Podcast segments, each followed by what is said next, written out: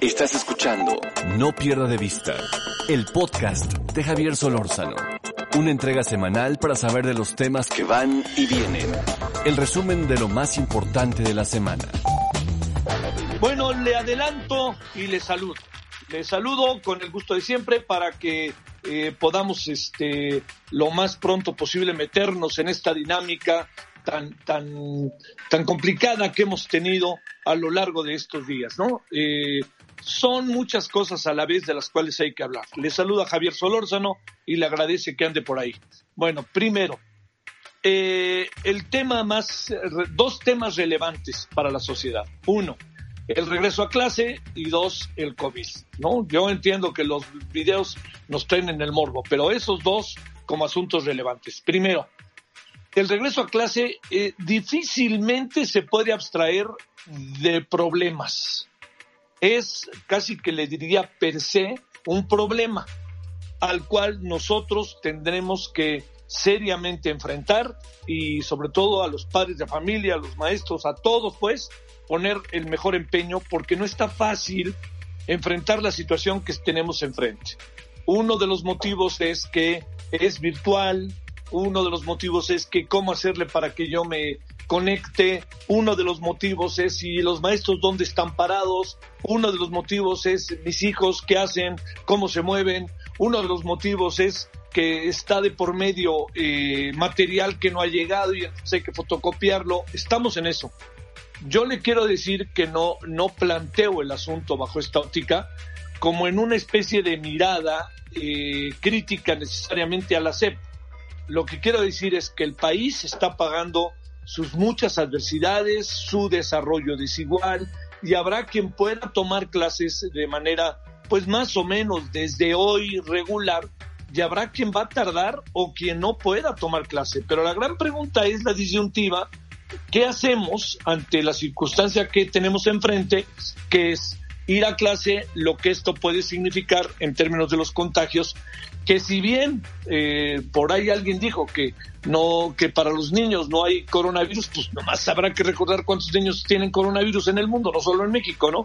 Pero cuando planteo esto es que no podemos crear una situación de salud crítica por mandar a los niños a la escuela con todo el movimiento que la sociedad necesita y en unas en ciudades grandes del país, Guadalajara, Monterrey, Puebla, Querétaro en algún sentido, la Ciudad de México, por supuesto, ¿cómo le hacemos para movernos, no?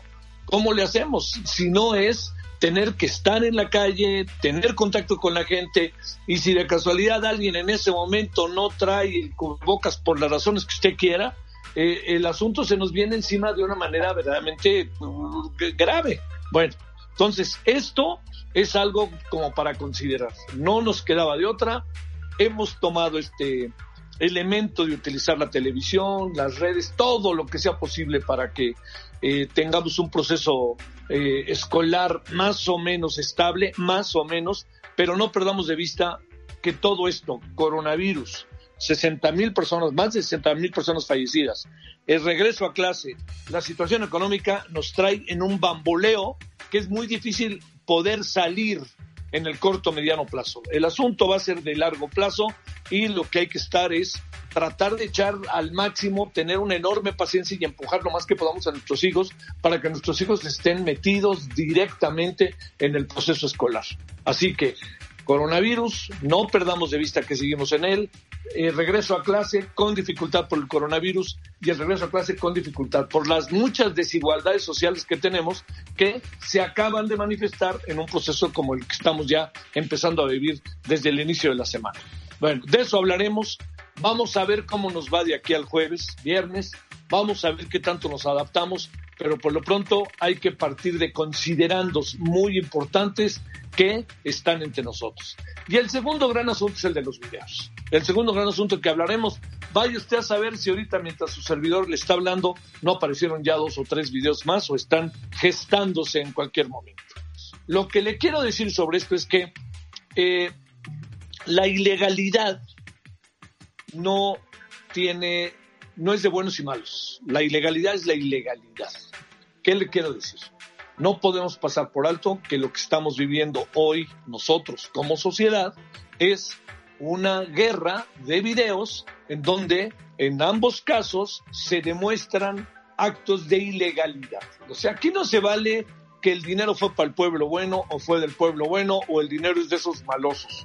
Aquí para el caso es lo mismo. Entonces, colocar, poner esa variable ahí entre nosotros es un grave error porque de alguna otra manera pareciera que hay quien es bueno y quien es malo y quien decide quién es bueno y quién es malo, pues quien tiene el poder en este momento y por ahí no va el asunto. El asunto está en que si hay una ilegalidad, adelante con ella. Y segundo, yo le diría, para ir adelantando, no perdamos de vista la gran oportunidad que significa el caso Lozoya.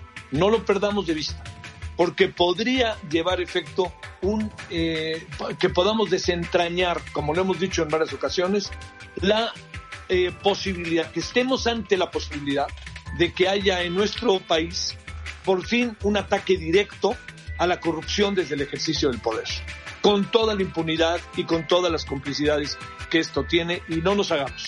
Este es el gobierno, son los políticos, son los aparatos de gobierno, pero es un sector privado que está siempre atento a ver cómo puede sacar raja de cualquier cosa, como lo hemos visto y como se vio con el caso de Brecht y como seguramente se va a empezar a ver de algunas empresas mexicanas. Eso es, creo, una parte. Y la otra parte es que algo pasa con el entorno del presidente porque en varias ocasiones ya empiezan a suscitarse este tipo de acontecimientos en donde el presidente no puede partir de que yo no sabía. Yo creo que el presidente debe haber dado una, un golpe en la mesa y, e irse directamente sobre su hermano y sobre David León. Yo creo que eh, dándole tanta vuelta, yo sí sabía desde hace cinco días, no, no, no, en esto hay que ir directo. ¿Por qué? Porque lo que está de por medio es él y este es un boomerang que se le puede voltear ¿Por qué? Porque no basta con que diga ese es un dinero del pueblo bueno que lo daba, porque no tenemos claridad de quiénes son quienes dieron ese dinero.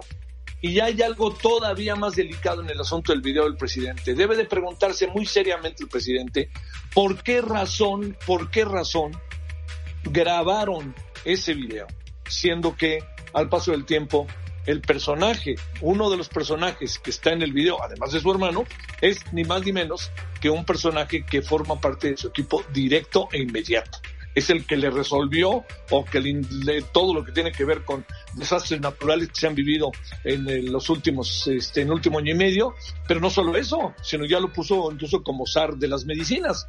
Entonces aquí hay algo y hay algo que tiene que ver con Chiapas, y hay algo que tiene que ver con el gobernador del estado, y hay muchas cosas que en serio, ¿eh? Se pregunta uno con toda claridad, pues, de qué se trata todo esto, y el presidente no puede partir de que él no sabe. Así que, bueno, ahí está el asunto. En este caso sí, debo de decirlo que sí dijo que sabía todo lo que estaba sucediendo. Bueno, en esto, con esto nos echamos a andar, ¿no? Con esto nos echamos a andar. Ya ahí estaremos hablando en la semana por ver cómo van las cosas. Eh, con muchos otros elementos para ir armando estos rompecabezas cotidianos de la información, en donde seamos muy claros, no nos pueden pasar las cosas de largo porque estamos viviendo momentos muy difíciles, sobre todo en este regreso a clase y con el coronavirus son momentos muy complicados que necesitamos estar muy a las vivas, que no se nos pelen las cosas y estar ahí y entender que es un proceso de suyo complejo, pero que hay que enfrentarlo y que hay cómo enfrentarlo y hay que tener paciencia y hay que pensar en nuestros hijos y hay que pensar en el país que queremos ser, así de fácil, un país que se transforma, pasa por procesos educativos de todas, todas. Bueno, ahí estamos en comunicación, ahí nos veremos, nos escucharemos a lo largo de la semana. No pierda de vista el podcast de Javier Solórzano.